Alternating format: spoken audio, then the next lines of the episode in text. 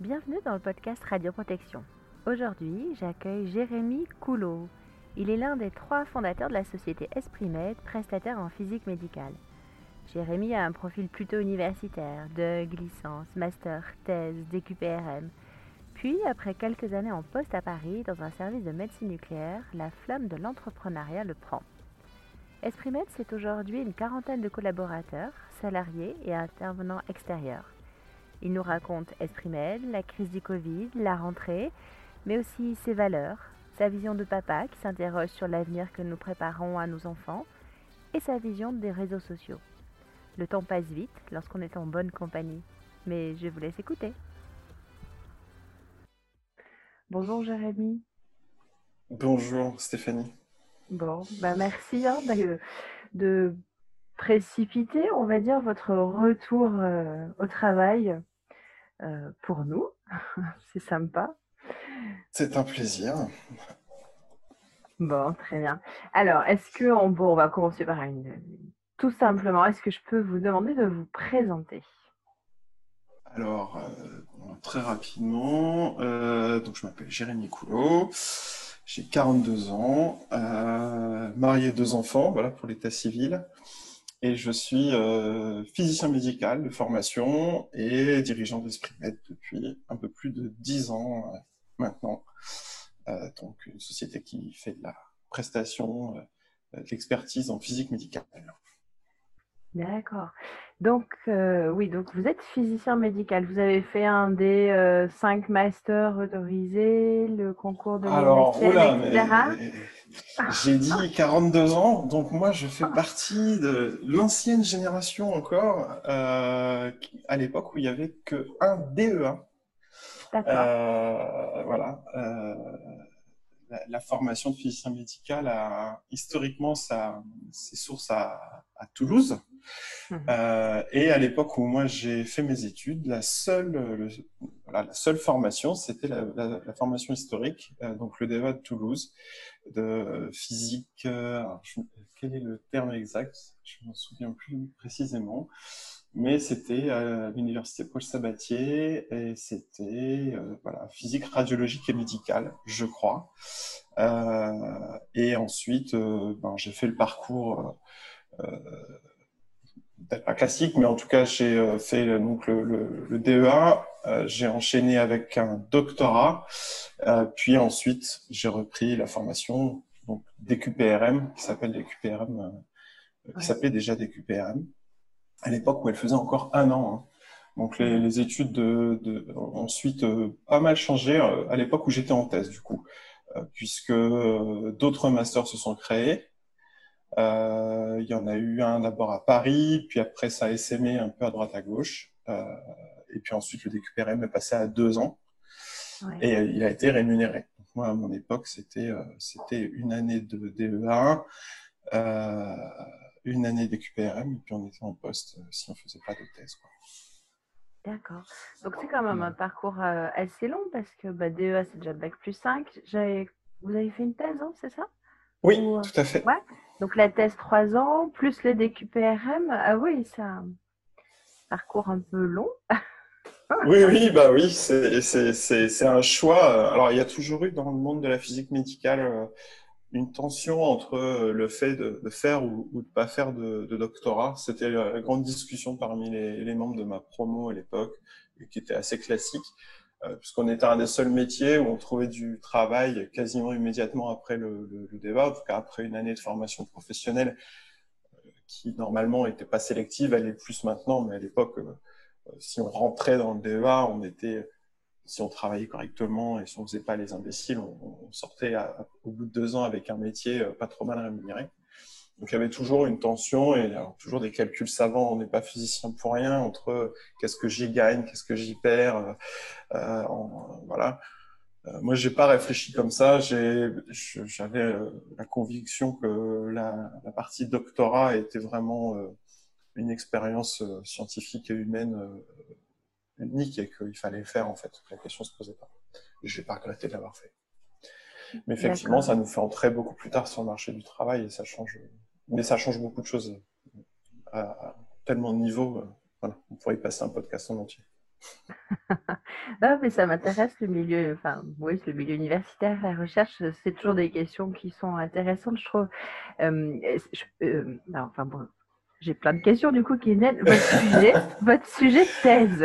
Alors, le, le thème du sujet de thèse, c'était dosimétrie des émetteurs bêta à l'échelle tissulaire et cellulaire par méthode de Monte Carlo. C'est un titre. Euh, ah, d'accord.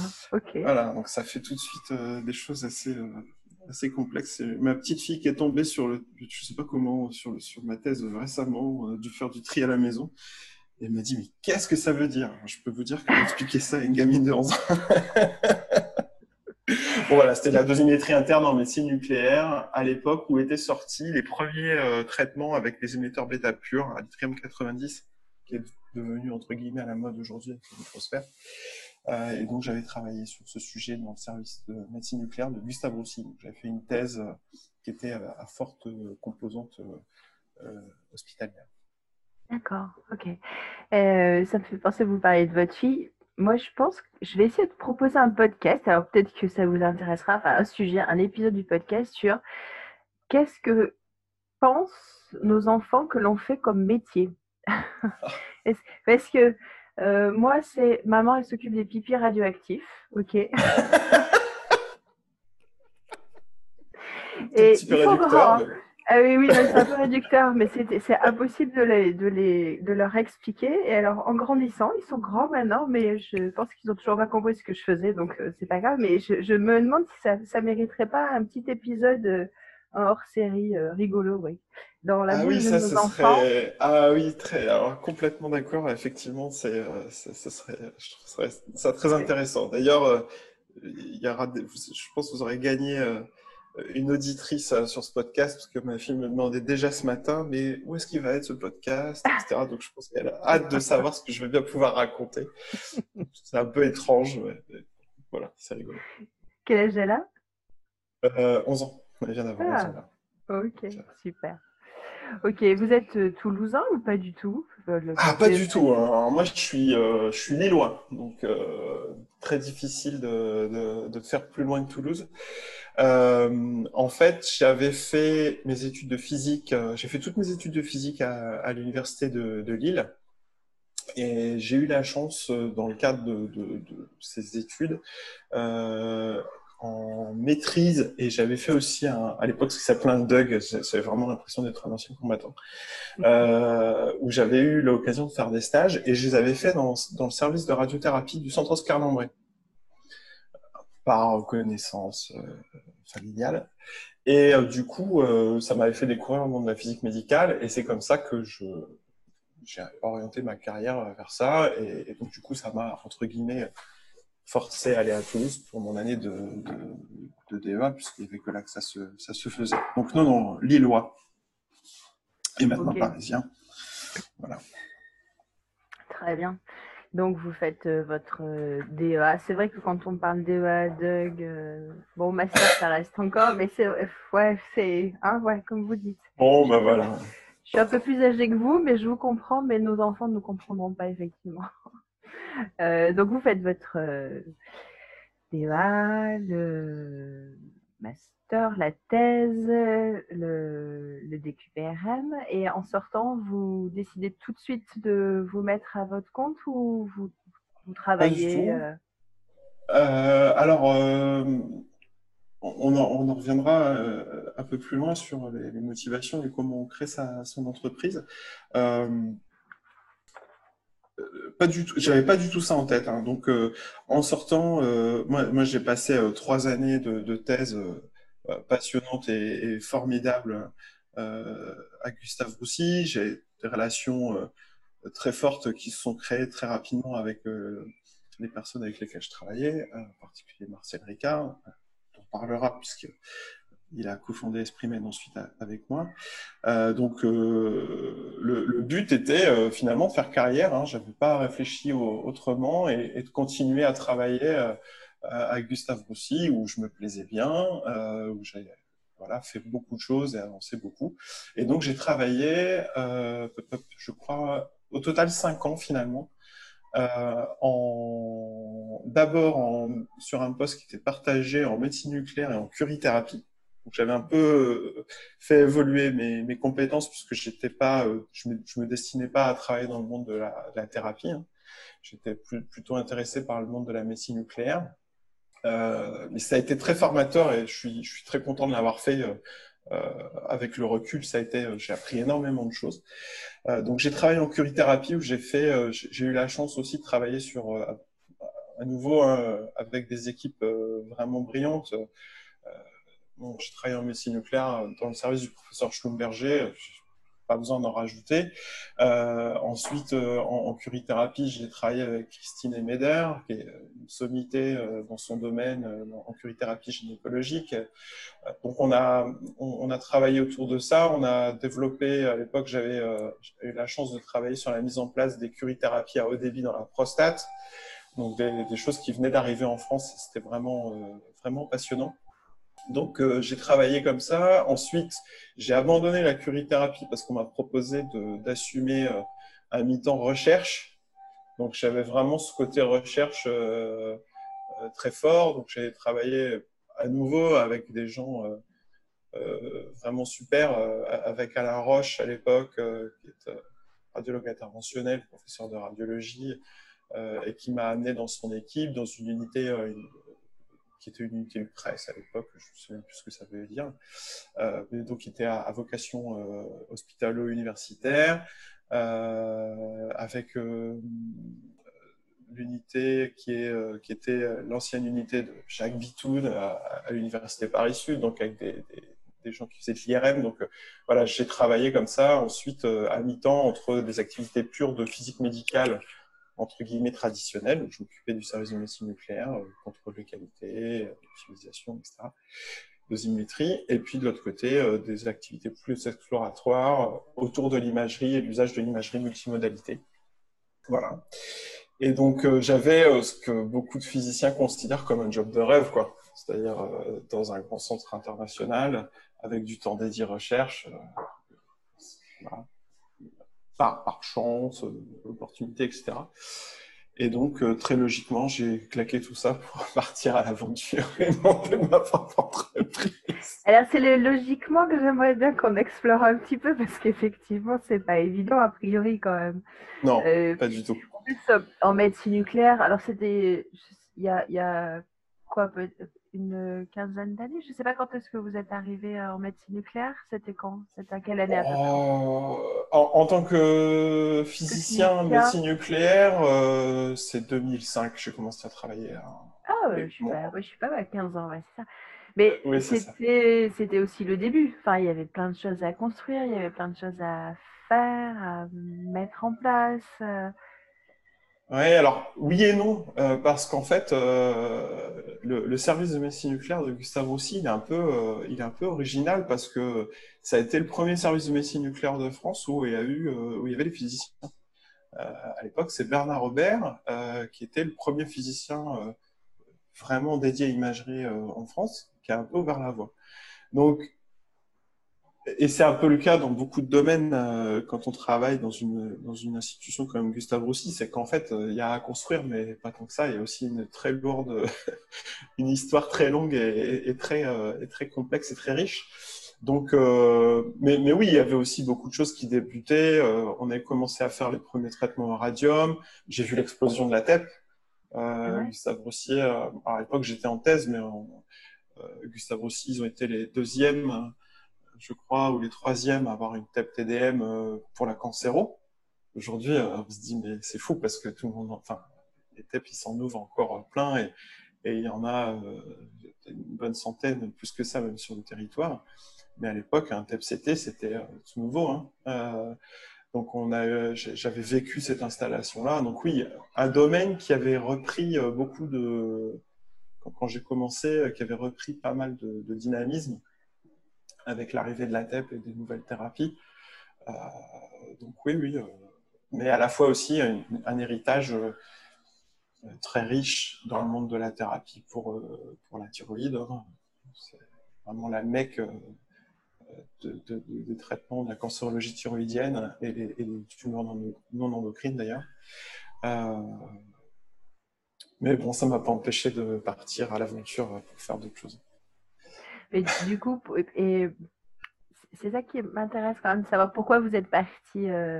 Est-ce que est-ce que c'est l'esprit entrepreneurial qui est là depuis longtemps et que vous exprimez?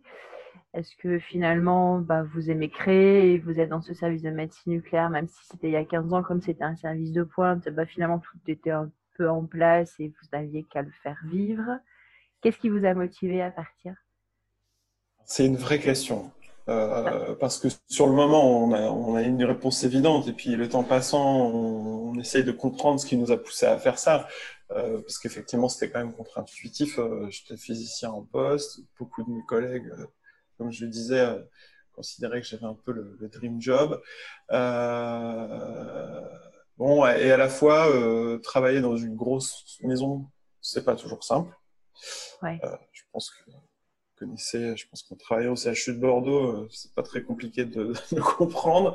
Euh, c'est aussi très lourd, euh, c'est pas forcément très agile. Parfois, on, on, peste un peu de ne pas vouloir, de pas pouvoir avancer autant qu'on voudrait, aussi rapidement qu'on voudrait. Et puis après, il y a des conjonctions personnelles. Alors moi, j'avais rien de me prédestiné à être chef d'entreprise, entrepreneur, mais rien du tout dans mon histoire familiale.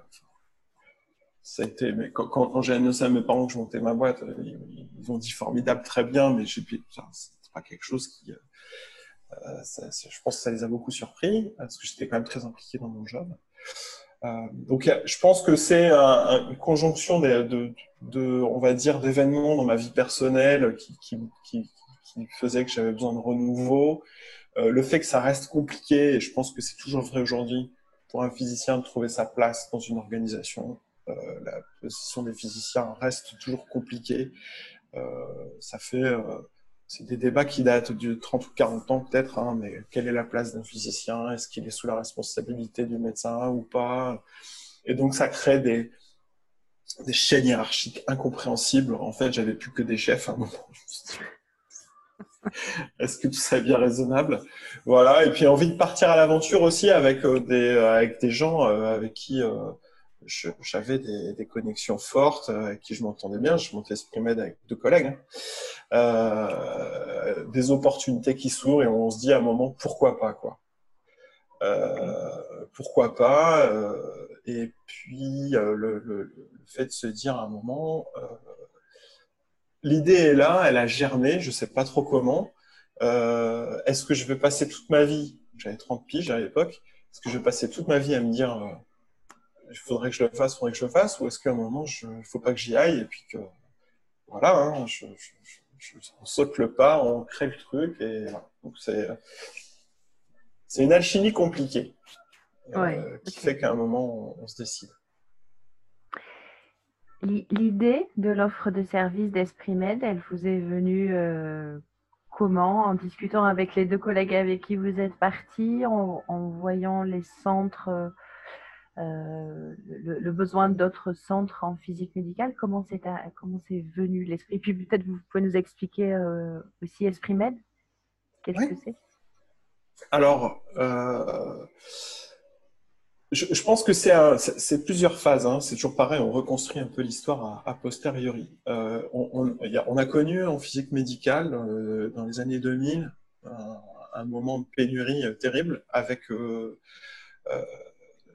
suite à l'accident d'Épinal, euh, qui a quand même été un traumatisme majeur dans la profession, euh, je pense encore aujourd'hui, euh, il y a eu une ouverture de vannes énorme dans, les créations de postes et, une pression forte de, de, des institutions pour recruter, former des physiciens. Mais on s'est retrouvé à un moment un peu délirant hein, et probablement paroxystique où on était appelé moi, sur mon poste euh, de travail à Gustave aussi, en m'expliquant, euh, oui, Monsieur Coulot, euh, on recherche des physiciens, même pour un jour ou deux, et, et on, me, on, me, proposait d'aller travailler en tant que prestataire dans des services de radiothérapie, deux jours ou une journée par semaine, à l'autre bout de la France, en me payant mon billet d'avion, aller-retour plus l'hôtel, avec un salaire mirobolant derrière donc là, on s'est dit, mais il y, a, un besoin énorme en compétences et manifestement, il n'est pas comblé. Alors moi, je n'ai pas du tout l'intention euh, ni de me mettre à la radiothérapie, ni de jouer ce jeu euh, que je trouvais un petit peu pervers. Il y a quand même eu une époque où il y avait des, collègues, euh, dont je ne citerai pas le nom par courtoisie, qui, qui, changeaient de poste tous les trois mois hein, et qui augmentaient leur salaire de 20% tous les trois mois en allant au plus offrant.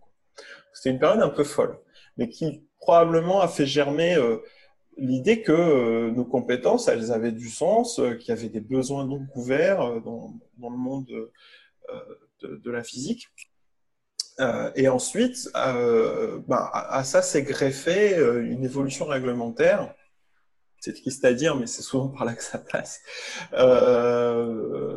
où on savait qu'il y aurait des besoins en termes de contrôle de qualité en médecine nucléaire, puisque fin 2008, c'est je sais plus c'est un décret, c'est la décision de novembre 2008 qui impose euh, et définit les termes du contrôle de qualité en médecine nucléaire. Donc on savait que le besoin allait, euh, allait se renforcer dans notre propre domaine de compétences, puisqu'initialement Esprimen c'était vraiment orienté médecine nucléaire. Euh, et on sortait pas de, de, ce, de cet objectif-là. Donc c'est un peu la conjonction de tout ça où on s'est dit là il y a vraiment quelque chose à faire et très humblement, mais être toujours quand on crée sa propre boîte, on s'est dit on peut apporter quelque chose là-dessus. Donc le, constat initial était contrôle d'égalité en médecine nucléaire, formation, ça ça a toujours été euh, un sujet qui nous importait beaucoup, même si on a mis du temps avant de vraiment accélérer et développer cette activité qui est devenue aujourd'hui euh, un centre de profit très important pour exprimer. Euh, et radioprotection, euh, mais pas, euh, pas la radioprotection euh, où on l'entend habituellement, à savoir assistance PCR.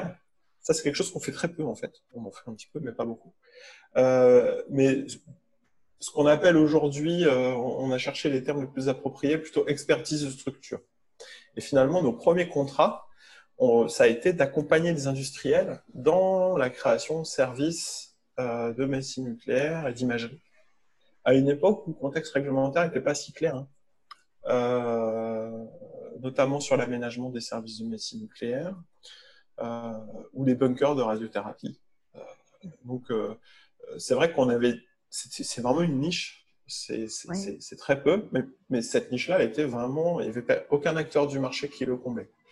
Et nos premiers, nos premiers contrats, ça a été notre tout premier contrat, je m'en souviens évidemment, euh, on n'était pas encore créé, c'était le centre hospitalier Sud-Francine, euh, qui était dans un partenariat public-privé avec des choses assez compliquées euh, d'un point de vue relation entre l'hôpital et le constructeur. Et le constructeur, qui par connaissance a fait appel à nous, parce qu'il ne savait pas comment optimiser la radioprotection d'un service de médecine nucléaire. Et c'est un domaine très particulier puisque sans dévaloriser le travail euh, sur une salle de réunion X, euh, si je veux le résumer, euh, on, applique des abacs assez simples. Et à l'époque, c'était encore plus simple qu'aujourd'hui, puisque c'était standard, c'était 2 mm par-ci, 3 mm par-là, on en parlait. Méthode simplifiée, oui. Voilà, ben, c'est cette époque-là. alors qu'un service de médecine nucléaire, il y a une conjonction entre des données de base d'atténuation, euh, par type de radionucléide, par activité injectée, et puis derrière des, règles de fonctionnement de service en fait. Euh, puisque ça dépend de combien vous faites de patients par jour, euh, est-ce que vous faites de la TEP, pas de la TEP, où est votre labo chaud par rapport au reste du service, comment ça demandait une expertise un peu hybride entre la compétence purement physicien calcul, et euh, une compétence métier, où là, on s'est rendu compte qu'on avait vraiment quelque chose à apporter, puisque la première fois qu'on a présenté les plans, euh, on a dit à l'architecte, euh, de façon très naïve, avec le temps, c'est quand même drôle, qu'en gros, il fallait qu'il refasse tout son service. Donc, il, a, il, a, blémi. In fine, bon, il n'a pas tout refait. Mais bon, c'était c'était assez, c'était assez assez fondateur comme, expérience. Donc euh, voilà, c'était vraiment, Esprimet, c'était vraiment ça au début. Euh, c'était vraiment orienté médecine nucléaire parce que c'était notre monde, qu'on maîtrisait très bien, euh, avec une expertise sur la partie pure technique, contrôle de qualité, une expertise radio pro et une petite expertise expérience de l'enseignement, puisqu'en fait, on avait tous, les trois fondateurs à l'époque, on avait tous une expérience euh, d'enseignement euh, en master de physique médicale ou en, moi j'enseignais à l'époque encore en, en, DU de, médecine nucléaire, le diplôme de, de médecine nucléaire et de radiopharmacie. Donc euh, ça, c'était vraiment quelque chose qui nous plaisait, euh, qu'on aimait faire la formation. On a mis du temps à trouver notre modèle, mais c'était aussi, c'était vraiment dans le, business model initial. Ok, donc en fait, vous aviez quand même l'idée de, monter euh, la société qui s'appelle maintenant Esprimed et vos contacts sont venus vous chercher en fait. Ça s'est pas fait sur le, premier chantier sud de l'hôpital sud-francilien. Oui vous aviez quand même l'idée de créer une structure quand ils sont venus vous chercher. Oui, tout à fait. C'est-à-dire que ça a un peu, ça a un peu déclenché. C'est-à-dire qu'on était, euh, j'ai une séquence d'événements assez claire hein, euh, où on se dit bon, il faut qu'on fasse quelque chose. Euh, où on, on passe l'été 2008 à phosphorer. donc mhm. avec mes deux cofondateurs, il faut absolument que je les cite parce qu'ils sont, ils sont majeurs dans cette histoire. On, ne fait pas ça tout seul. Donc Frédéric Lavielle, qui est manipulateur de formation, mais qui a fait à peu près euh, tout ce qui est possible de faire. Il a fait de la radioprotection, il a fait de la recherche clinique. C'est quelqu'un qui est, qui est un touche à tout génie et donc qui est capable de, se mettre à faire plein de choses. Aujourd'hui, il est directeur des opérations chez nous. Euh, et Marcel Ricard, donc que j'ai déjà cité, euh, qui a largement encadré ma thèse, qui est une vraie référence en médecine nucléaire. Euh, et qui lui avait aussi un, un, réseau personnel. Donc on a, on a passé un été à, à, réfléchir au projet, une rentrée où on commençait à avoir les idées assez claires et cette opportunité qui vient. Euh, par un réseau euh, d'amis personnels. Tiens, tu connais pas quelqu'un qui ah, Si, moi. et du coup, euh, ça a un peu, voilà, ça nous a permis de déclencher le, le, le, les choses. Et finalement, dans ce genre d'histoire, quand on est quand on, quitte son job pour créer sa boîte, il y a un moment où il faut mettre le doigt dans l'engrenage, sinon on n'y va pas. Et donc, euh, on va dire ce premier marché, euh, on s'est dit allez, on y va. Et, puis là, bah, on a démontré le mouvement en marchant. J'aime bien cette expérience, j'aime bien cette phrase. Euh, on a tout fait au fur et à mesure et on a tout appris sur le tas, ce qui est assez formateur. voilà. Vous saviez peut-être pas tout ce que vous avez vous saviez peut-être pas tout ce que vous aviez à apprendre quand vous vous êtes lancé, mais finalement, voilà, vous avez appris euh, sur le tas. Oui, bah, c'est ça. Euh, on savait ce qu'on voulait faire, euh, on savait les valeurs qu'on voulait défendre. mais c'est sûr que si on s'était rendu compte de l'ensemble de notre compétence, on se serait jamais lancé. Mais je trouve que c'est ça qui est beau. En fait, l'entrepreneuriat, c'est encore un des rares domaines où on peut se lancer sans avoir le, bon diplôme. Alors, c'est pas la, c'est pas la voie royale. C'est sûr que ceux qui ont fait euh, euh, une école de commerce, euh, qui ont appris le business développement, les fondamentaux de la gestion d'entreprise, ils arrivent un peu plus armés. Ils ont déjà quand même des, fondamentaux meilleurs. Nous, on a un peu tout inventé, ce qui fait qu'on a fait plein d'erreurs. Mais je pense que tout le monde en fait de toute façon. Mais qu'in fine, on a aujourd'hui, au bout d'un peu plus de dix ans, une entreprise qui euh, ressemble, euh, qui ressemble à ce qu'on voulait, euh, qui défend les valeurs qu'on avait et qui sont vraiment fondatrices pour le coup. On n'a pas transigé. Ça, c'était assez important. On, on a, comme je disais, on a vraiment démontré le mouvement marchand, c'est-à-dire qu'on s'est lancé avec nos propres moyens on est allé voir des avocats euh, pour savoir, voilà, on, s'est renseigné, on a fait de la biblio, euh, des longues réunions de travail, euh, les statuts, qu'est-ce qu'on fait, c'est quoi le modèle. On a vraiment tout fait from scratch, j'ai envie de dire. on a travaillé avec, donc on est allé voir les avocats, comment on rédige des statuts, tout ça. Enfin, c'est vraiment des choses, quand on n'est pas dedans, on n'est pas dedans.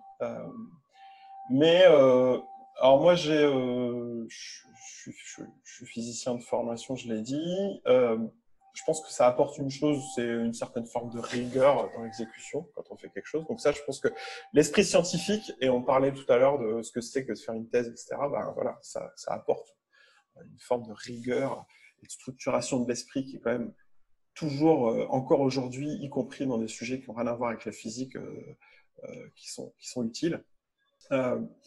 En revanche, pour le reste, on s'est donc reposé sur, sur notre capacité d'invention et de liberté. Je pense que c'était ça aussi qu'on recherchait. Donc à un moment, on, ouvre le champ des possibles, on part d'une feuille blanche et on se dit, OK, on écrit, euh, on se renseigne, on fait un peu de juridique, on remonte des statuts, euh, on va se renseigner à l'INPI pour trouver, euh, pour déposer une marque, on appelle son frangin pour faire un logo parce que c'est son job, on trouve 3 francs 6 sous pour faire un premier site web un peu basique. Voilà, on, invente tout et c'est une, période très excitante, la, création. Hein.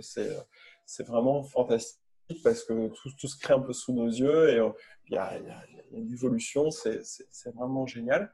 Alors ensuite, on se retrouve un peu limité effectivement euh, quand il faut accélérer parce qu'on n'a pas les bons réflexes, on n'a pas les on n'a pas les métriques, et c'est là que c'est important d'être effectivement bien, bien entouré.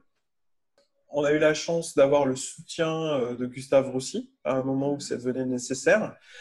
Euh, donc de Gustave via la via la filiale Gustave Roussy Transfert, euh, qui est, là pour euh, promouvoir la, création de valeur autour du campus de Gustave aussi. Et donc là, c'est pareil, je, me dis, il faut que je cite, il faut que je cite Isabelle Pelletier-Bressac, qui était la directrice, euh, elle a changé aujourd'hui, elle fait autre chose, mais elle était la directrice de Gustave aussi Transfert et elle a soutenu le projet dès le départ. C'était pas gagné d'avance, hein, parce que quand on fait quelque chose, on dérange toujours un peu quelqu'un. Donc, à un moment, il faut aussi qu'il y ait des gens qui aient le courage de se lever et de dire c'est un super projet, il faut le soutenir. Donc, je la remercierai jamais assez pour ça. Euh, et derrière, on a pu s'inscrire dans la dynamique du campus Gustave Roussy, euh, qui, est un projet euh, qui rebondit encore aujourd'hui, mais on va dire que dans le cadre du Grand Paris, il y a la volonté de structurer un campus de recherche autour de la santé et de la cancérologie en particulier euh, sur le site de Gustave Roussy. Donc ça s'appelle aujourd'hui Campus Grand Paris. Euh, je ne sais plus trop exactement la dénomination. Mais euh, ça va s'articuler bah, notamment autour de ce qui a été un, coup de génie de, du précédent directeur, l'un des précédents directeurs de Gustave Roussy qui est décédé aujourd'hui, Thomas Turs, qui a fait en sorte que le, le, le grand super métro parisien s'arrête au pied de Gustave Roussy donc ça, ça donne euh, quelque chose de, très dynamique et c'est hyper important en région parisienne de, pouvoir drainer du monde comme ça via des transports en commun. Et euh, on a intégré euh, la première pépinière d'entreprise construite le cadre de ce projet qui s'appelle Vigile Biopark, qui est l'endroit où on est toujours aujourd'hui. Et en tant qu'entreprise en pépinière, on a pu bénéficier d'un accompagnement de la Chambre de commerce. Et ça, euh, ben, ça a été un peu clé puisque ça nous a permis de, disposer d'une expertise de grande qualité euh, et euh, à un prix évidemment vraiment compétitif tout au long de notre développement. alors aujourd'hui, on est un peu passé au-dessus de tout ça. on a suffisamment grandi pour plus trop en avoir besoin, mais l'air de rien, avoir un accompagnement ciblé sur les différentes thématiques. À un moment, vous avez besoin de structurer votre gestion, à un moment, vous avez besoin de structurer votre RH. voilà, les, problématiques changent. J'ai coutume de dire que mon métier euh, change tous les six mois. Hein. c'est à peu près ça pour une PME qui fait de la croissance. Ça, ça a été, voilà, c'est ce qui a permis ensuite de, renforcer les bases, parfois de reprendre à zéro certaines choses. Euh, et on a été bien accompagné dans, ce, dans cette démarche-là par la, la, Chambre de commerce et par quelqu'un de, de, vraiment formidable qui à l'époque dirigeait la pépinière, qui s'appelait Xavier Anurel, qui fait autre chose aujourd'hui et qui a été... Euh, euh, il, était vraiment formidable parce qu'il nous disait... Euh, il, nous, il, était jamais directif, il nous disait jamais il y, a, ci, il y a ça, il faut faire ci, il faut faire ça. Par contre, avec six mois à l'avance, il disait vous allez peut-être bientôt avoir besoin de ça. Donc souvent, on disait, bon, il délire un peu, il essaie de lui passer quelque chose. Et puis six mois après, j'allais voir, je disais, oui, en fait, vous pouvez m'envoyer votre gars, parce que j'avais bien besoin d'avoir un peu de, de support là-dessus. Donc c'est sûr que faire tout par soi-même, c'est, ça fait qu'on va plus lentement, puisqu'on apprend les choses au fur et à mesure. Euh, mais à la fois, c'est très formateur parce qu'on se rend compte aussi euh, parfois de, de, certaines choses euh, par soi-même plutôt que d'avoir des consultants qui font le boulot pour nous. Et puis après, ponctuellement, se faire aider, se faire accompagner. Voilà, maintenant, il y a des consultants avec lesquels on travaille toujours aujourd'hui sur des problématiques diverses et variées que j'ai rencontrées il y a, voilà, en 2010-2012. Donc, on a aussi des gens comme ça qui ont accompagné l'histoire de la boîte au fur et à mesure et qui nous ont permis de je pense vraiment de créer quelque chose qui ressemblait euh, vraiment à ce qu'on voulait. Euh, la, tentation est de faire comme les autres. Euh, là, voilà. Et je pense qu'on s'en est félicité. on parlera de la partie Covid, mais il y a certaines, un certain nombre de choses qu'on a mis en place qui, dont on s'est félicité ces derniers mois, en fait, dans la façon dont on travaille. Vous parliez de vos valeurs. J'espère que vous m'entendez ou pas. Oui, c'est bon, c'est revenu. C'est revenu, ok, super. Vous parliez de vos valeurs, je pense que c'est effectivement hyper important de bien poser ça et que c'est des fondements en fait, et surtout que vous partez en trio, donc il faut forcément que vous partiez sur les mêmes fondements. Est-ce que ces valeurs, euh, vous les exprimez, vous avez, euh, je sais pas, dans, une phrase, dans un mantra, dans... est-ce qu'on peut les résumer en quelques mots? Euh, alors, le, le, slogan, c'est euh, le, slogan qu'on utilise, c'est euh, accompagner les services d'imagerie pour une imagerie plus performante et, plus sûre. ça résume un peu globalement. Il y, a quelques points fondateurs. Le, point premier, c'est de, c'est tout bête, c'est vraiment d'être fier et de pouvoir revendiquer euh, tout ce qui sort de, la boîte. Ça, c'était hyper important. Parce qu'en plus, Gustave Roussy étant rentré à notre capital, on se sentait aussi euh, porteur d'un label. Euh, et, puis éthiquement, on voulait faire quelque chose vraiment très qualitatif. Et, on voulait être fier de ce qui sort de, ce qui sort de chez nous. Euh, donc ça, c'est un premier point. C'est un peu bête. Personne commence une boîte en disant euh, on veut faire n'importe quoi et, gagner beaucoup d'argent euh, sans, sans, bosser. Mais bon, finalement, c'est quand même un point hyper important. Euh, C'était une rigueur, une exigence scientifique euh, élevée. Et donc, des choses auxquelles on ne s'abaisse pas de faire. on n'a jamais voulu signer des, POPM, hein, pour parler. on n'a jamais voulu signer des papiers euh, euh, fantômes, euh, vendre des prestations bas de gamme, tout ça, on, considérait que c'était, on voulait pas de ça. Euh, c'est pas toujours facile, il y a une pression du marché aussi.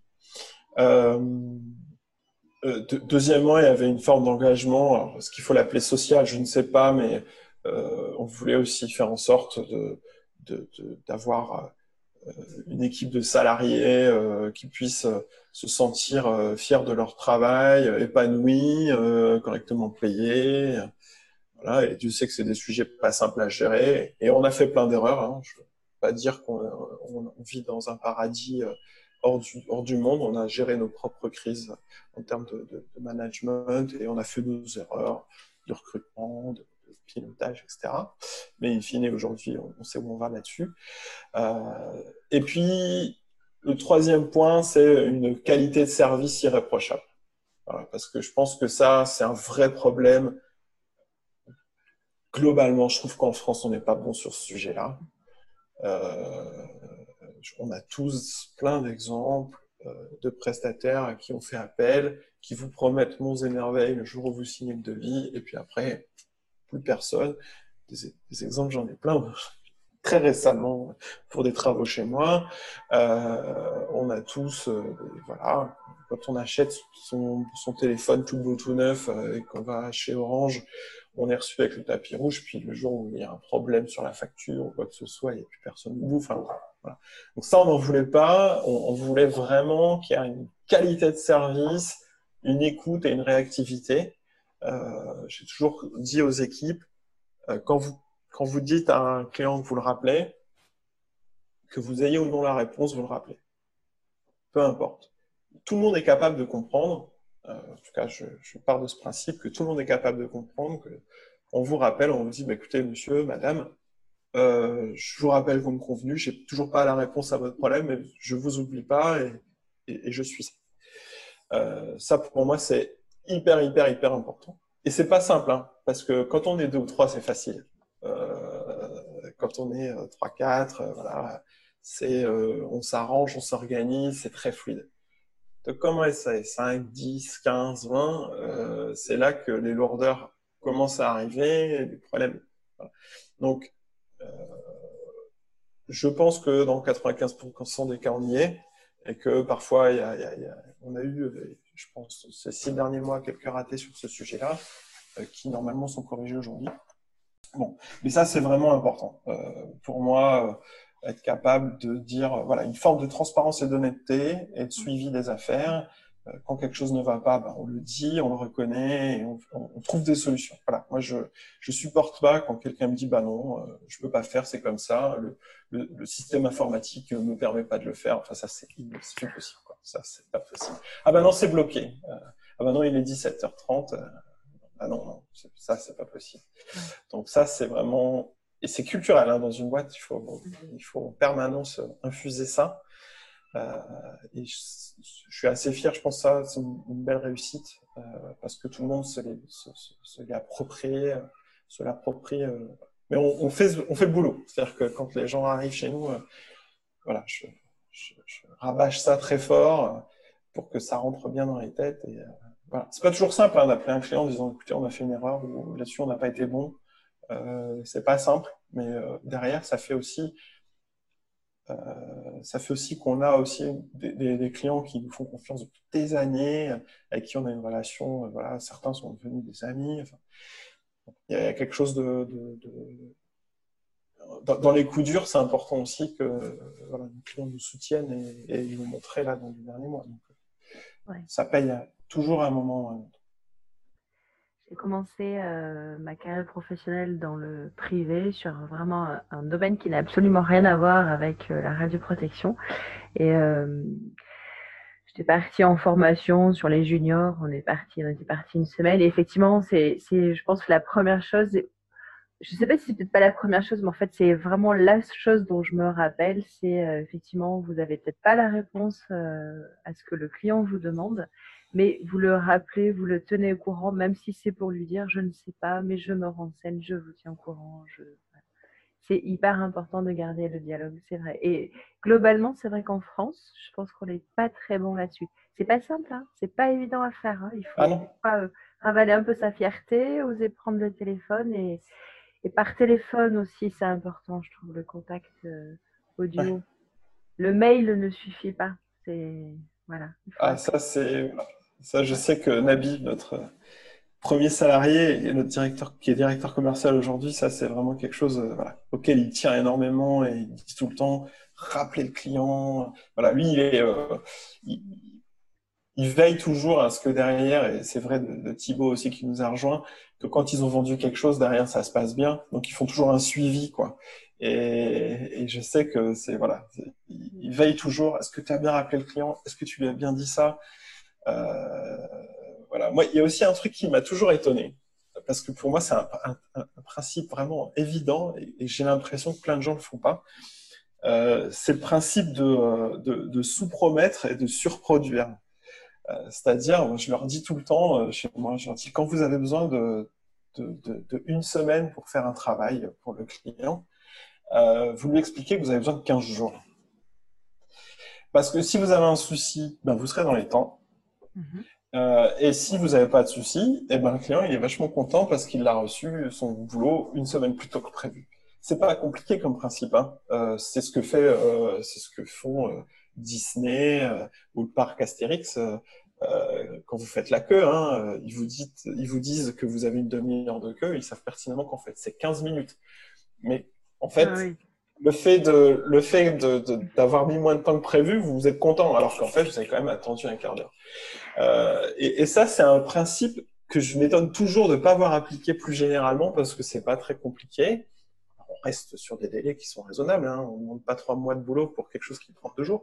Mais c'est une forme de contrat euh, un peu avec nos avec nos clients et que je trouve qui est, qui, qui est très rarement appliqué. Moi, le nombre de gens qui me disent je vous rappelle ce sera fait, et puis, ben non, en fait, c'est pas fait, ben, en fait, fallait pas me le promettre, parce que j'étais pas à deux jours près. On est aussi sur des activités qui sont pas des activités d'urgence. on fait que de l'imagerie. Donc, on sait que euh, un rapport d'analyse de, de, niveau de référence diagnostique euh, ou, de, de recommandation d'optimisation sur un scanner, on n'est pas à deux jours. Hein. Euh, on est sur du temps long. Et ça, c'est quelque chose qu'on essaye d'infuser aussi beaucoup euh, dans nos accompagnements, c'est qu'on est sur du temps long. On révolutionne pas l'organisation d'un service d'imagerie en deux jours. Euh, voilà, c'est important de prendre le temps parce que c'est comme ça qu'on crée aussi de la confiance entre nous.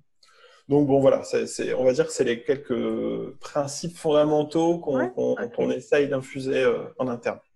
Très bien. Donc vous êtes euh, parti à 3 et vous êtes arrivé à combien là?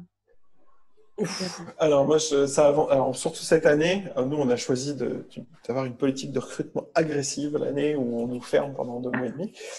Euh, mais c'est pas grave, on fait quand même. Euh, je crois qu'on est en pur pur salarié, on est une vingtaine là dans mhm. les, semaines, les jours qui viennent, avec beaucoup de, de consultants euh, qui nous accompagnent sur la partie formation. Parce qu'on a fait le choix d'avoir des formateurs, euh, euh, quelques formateurs internes, mais une majorité de formateurs externes, pour des raisons purement business, parce que ça a beaucoup de souplesse, et pour des raisons de fond qui sont que nos clients en formation sont assurés d'avoir des professionnels en poste devant eux. Donc des gens qui ont une expérience euh, quotidienne des enjeux de la radioprotection dans les services. C'est particulièrement important quand on fait de la formation en radioprotection patient en radiothérapie, par exemple, euh, où les technologies évoluent extrêmement vite. Euh, voilà, donc on va dire que EspritMed, c'est, on va dire, au, total, c'est une quarantaine de personnes qui gravitent autour d'EspritMed à, à un niveau plus ou moins proche. Ok, très bien. Ça me fait une bonne transition avec le sujet numéro 2, on va dire, le confinement, la crise, le Covid. Donc, euh, vous avez lancé une, campagne agressive de recrutement. Et bon, le 16 mars, 16 euh, mars, ouais, c'est ça, euh, annonce du président, confinement général. Vous êtes où? Vous apprenez la nouvelle comment? Comment vous réagissez? Alors, avant le confinement, il y a eu, il y a eu la fermeture des écoles. Parce qu'ils ne sont pas confinés tout de suite. D'abord, c'était les écoles fermées. Un signal assez fort quand même. Euh, donc ça, je me souviens très bien de la fermeture des écoles. J'étais à la maison avec les enfants. voilà. On regardait la, présentation du, euh, enfin la, déclaration du, président de la République. Euh, c'était quand même pas une surprise, hein, on avait quand même vu venir. Euh, et puis euh, derrière, euh, bon. Alors, on a eu une chance, une intuition, je ne sais pas comment il faut dire, un coup de peau, appelons-le coup de peau. Euh, c'est qu'en fait, euh, on l'a senti venir avec une petite semaine d'avance. C'est-à-dire que moi, j'avais réuni, je m'en souviens très bien, euh, chez réuni une, petite réunion de travail avec Frédéric, directeur des opérations, et Nabil, directeur commercial. Je leur ai dit, il faut qu'on se prépare. Je voyais ce qui se passait en Italie.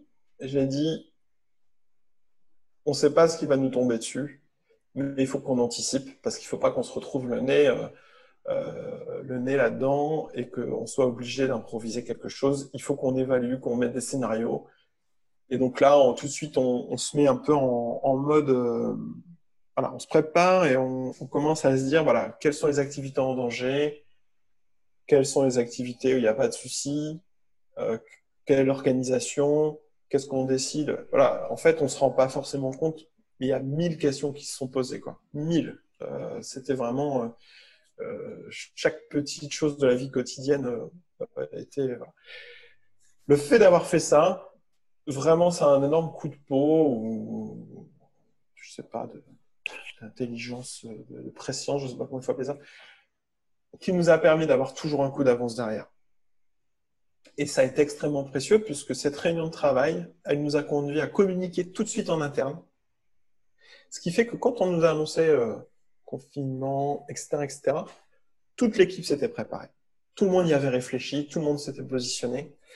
Euh, et ça, vraiment, euh, je, je, je, suis intimement persuadé que ça nous a aidé à passer cette crise de façon plus simple parce qu'on avait toujours un coup d'avance.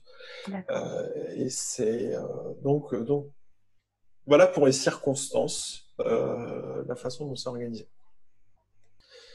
derrière, ben, comme tout le monde, hein, il a fallu trouver des solutions. Alors c'est là qu'on retrouve un peu les, il y a eu beaucoup de, de, papiers d'infirmières, euh, d'infirmiers, de, médecins et de, blocs opératoires et, des urgences qui ont dit que c'était leur meilleur moment euh, professionnel. Je sais pas si vous avez ah, alors ça, non, j'ai, non, j'ai jamais vu ou lu, mais d'accord. C'est passé dans pas mal de papiers euh, dans le monde, je pense notamment. Pourquoi? Pas parce que c'était un moment enthousiasmant, parce que ça a été dur, mais parce qu'ils se sont retrouvés à faire le métier euh, pour lequel ils étaient, euh, ils étaient venus faire de la médecine et que à ce moment-là, il n'y avait plus les tracasseries administratives, qu'on leur a laissé faire ce qu'ils voulaient faire et s'organiser comme ils voulaient. D'accord. Et à une moindre mesure, finalement, on a retrouvé un peu la vie des débuts.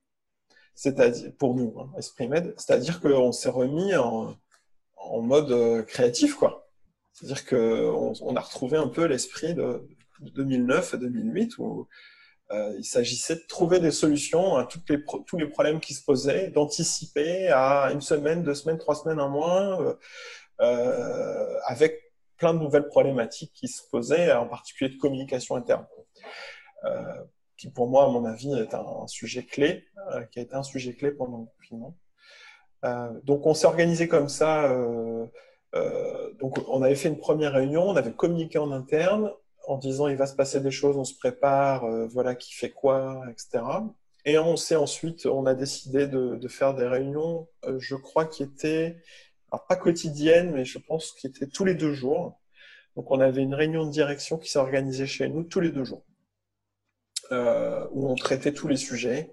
Et donc pour une PME, ça va de la gestion de la trésorerie, ok, comment on est en trésorerie, Comment ça se passe Est-ce que c'est bon pour les salaires euh, Où est-ce qu'on en est de la facturation Quel est l'impact chiffre d'affaires euh, Voilà, puisqu'en fait, on a décidé très rapidement, euh, alors au début, de limiter les déplacements, puis très rapidement de les arrêter. Arrêter, ouais. objectivement, on aurait pu, je pense, continuer à faire certaines mmh. activités de contrôle de qualité, de se déplacer chez les clients. On a choisi de ne pas le faire parce que d'une part, on avait des, certains hôpitaux qui ne recevaient plus de personnes extérieures euh, pour des raisons sanitaires, euh, parce que euh, on voulait aussi attendre de voir ce qui se passait pour nos salariés, on voulait pas les mettre dans des situations difficiles. À une époque où les systèmes de protection, voilà, aujourd'hui, il faut quasiment porter le masque dans sa salle de bain, mais à l'époque, il n'y en avait pas de toute façon. Donc, euh, voilà, il a fallu euh, immédiatement euh, anticiper les, activités qui posaient problème pour lesquelles on ne pouvait pas continuer de travailler. D'autres, on pouvait. je pense la partie physique médicale, purement optimisation, on a pu très rapidement mettre en place des réunions, des réunions de travail en, visioconférence comme on fait là. mais quand vous faites du contrôle de qualité sur une machine, euh, ben, vous ne pouvez pas euh, manipuler la gamma caméra à distance, ça, ça ne se fait pas. Euh, et puis ben, la formation, puisque là, toutes les formations reportées ou annulées s'inédiées. Et on a eu cette chance qui rejoint les valeurs que j'exprimais tout à l'heure, d'avoir des clients qui nous ont fait confiance, qui nous ont suivis, qui nous ont soutenus pendant cette période. Euh, deux exemples. Euh, le premier, c'est euh, la partie contrôle qualité. On a très rapidement contacté l'ensemble de nos partenaires de médecine nucléaire en leur expliquant qu'on ne venait plus, mais pas, pour autant on considérait qu'il fallait pas arrêter. Et là, si on croit à notre métier, il n'était pas question de dire, bah non, on fait plus de contrôle de qualité pendant trois mois. Je, ou alors ça veut dire qu'on sert à rien. Il faut, mm. euh, faut, être un peu.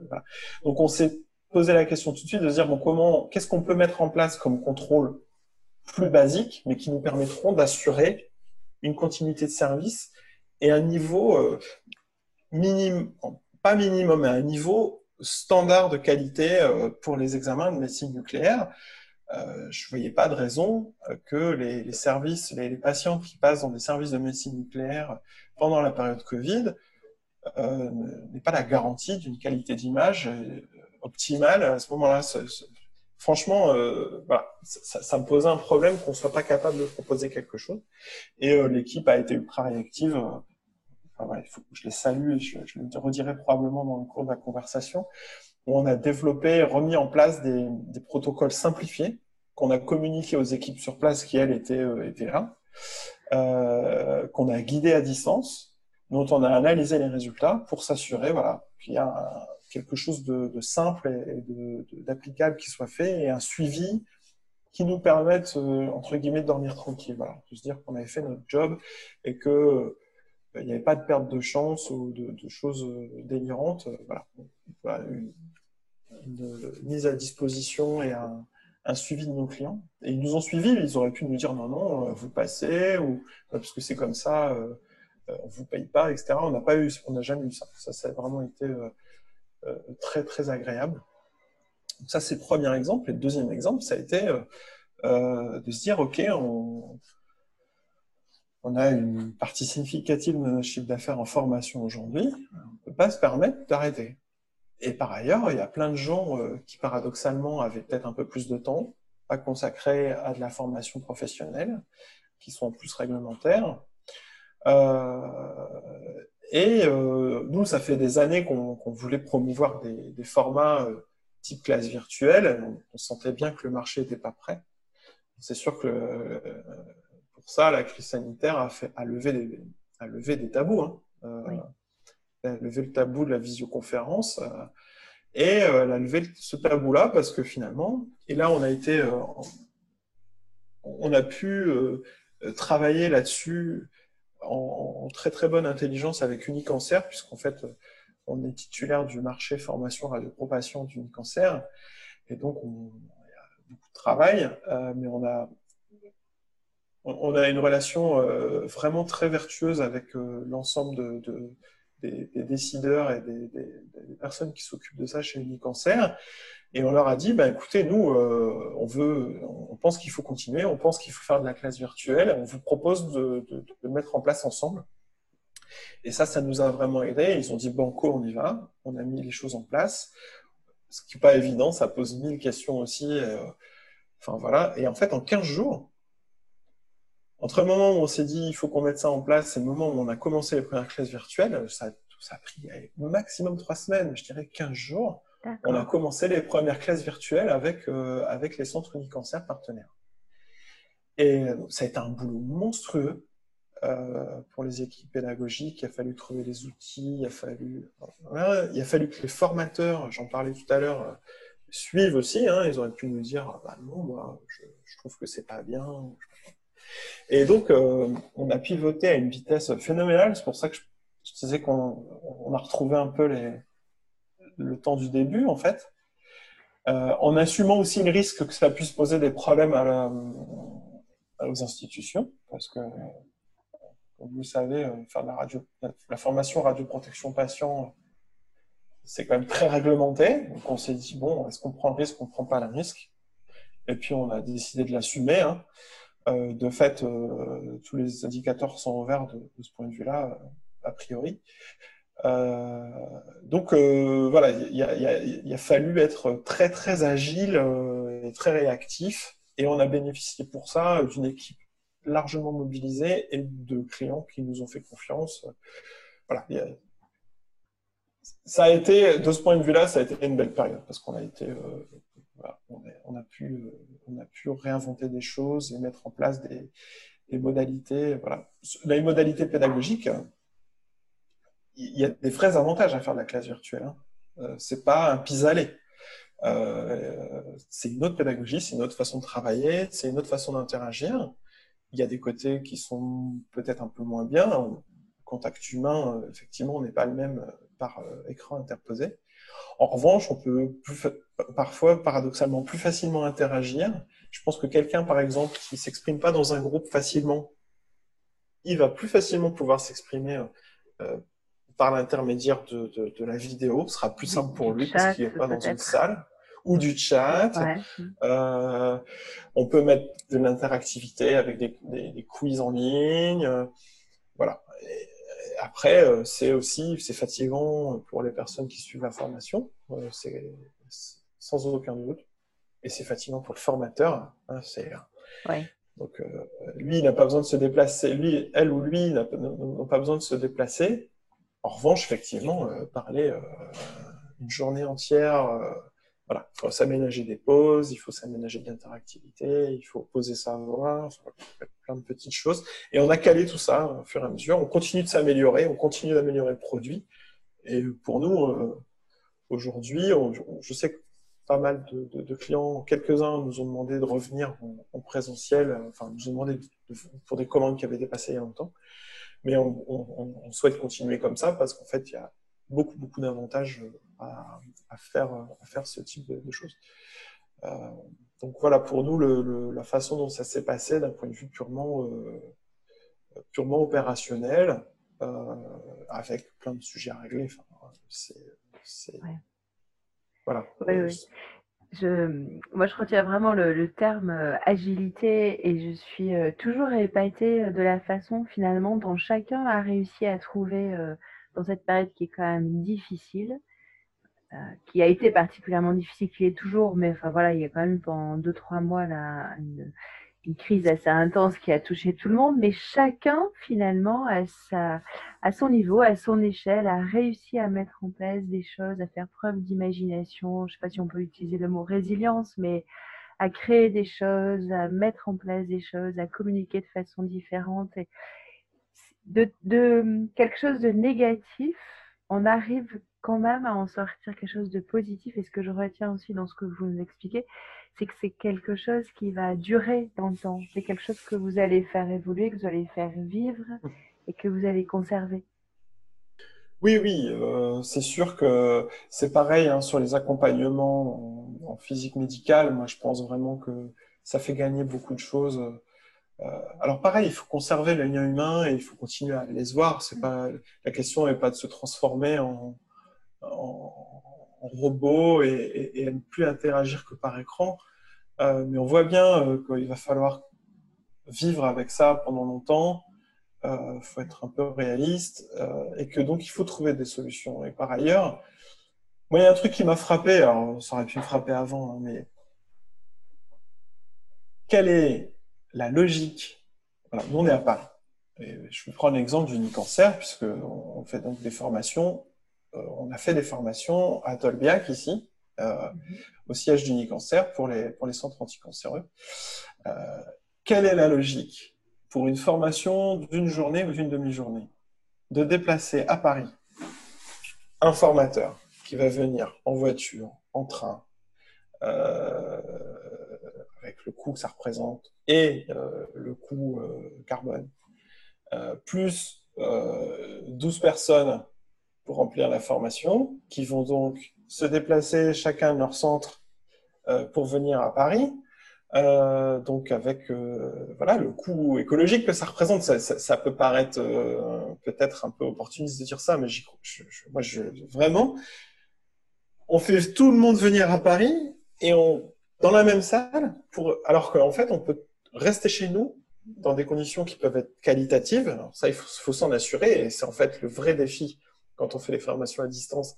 C'est le travail vraiment incroyable que fait Fouel chez nous, de, prendre contact avec tout le monde en amont pour valider la connexion, le fonctionnement de l'application, etc.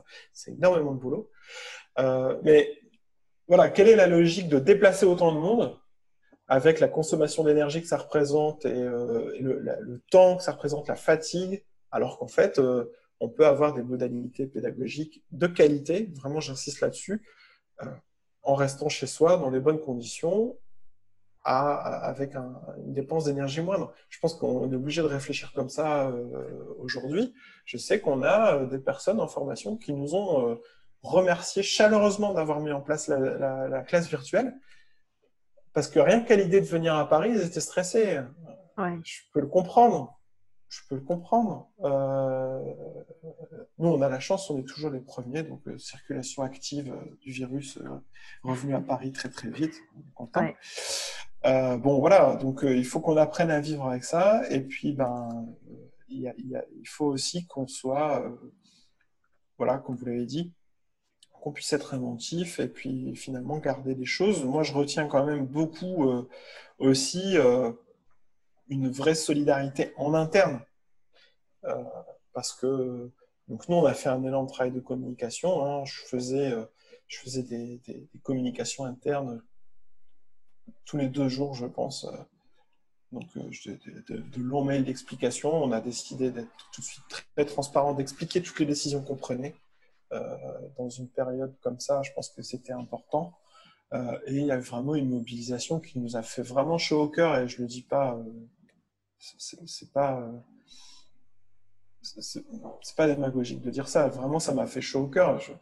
un exemple tout bête, ça, peut paraître un peu basique, mais on, a une collègue qui euh, très rapidement nous a proposé de coudre des masques pour toute l'équipe, quoi. Bon, euh, voilà, c'est un petit geste, hein, euh, mais bah, il a pris du temps, elle a trouvé du tissu, elle s'est remise à la couture et quand on a pu, quand on a déconfiné entre guillemets, voilà, chacun avait son masque fait. voilà, ça, c'est des petites choses euh, qui font. Euh, on se dit, euh, quand même, on a une équipe qui est, au top, qui fait le job, c'était cool. Et dans des conditions qui étaient vraiment difficiles pour revenir sur ce que ça a été le confinement. Donc, nous, on n'a pas subi. On, était déjà organisé en télétravail. C'est-à-dire que chez Esprimed, il n'y a pas d'obligation de venir au bureau. Ça a toujours été voilà, une forme de liberté dans l'organisation de sa vie personnelle. Euh, qui, était. Euh, on a toujours travaillé comme ça. on s'est jamais posé la question de faire autrement. Euh, ni Fred ni moi n'avons la, vocation de, vérifier les horaires des gens. J'ai beaucoup de défauts, mais j'ai pas celui-là. donc ça nous semblait un peu fou de dire, pour des gens qui étaient en clientèle à moitié de la semaine, le reste du temps, vous êtes obligé d'être au bureau. Enfin, ça n'avait pas de sens. Euh, surtout qu'on a des gens qui sont sur le territoire. Hein, euh, de toute façon, pour une partie d'entre eux, c'était pas possible. C'est pas possible de venir au bureau. Et puis aussi, on a toujours considéré qu'en laissant de la liberté aux gens, il y avait une forme d'autocontrôle qui se faisait rapidement et que c'était une flexibilité qui était importante euh, quand on a des jeunes enfants. qu'il faut aller les déposer à la crèche, qu'il faut aller les rechercher. C'est une souplesse qui, qui, n'a pas de prix. Hein. Mm. Donc, euh, donc on n'a pas eu ce souci parce que tout le monde était, tous les outils étaient déjà en place. Zoom, ça fait deux ans qu'on l'utilise. Voilà, on n'a pas découvert, il n'a pas fallu s'organiser pour le télétravail. En revanche, la vraie difficulté, euh, bah, elle est pour ceux et celles qui ont des enfants euh, jeunes.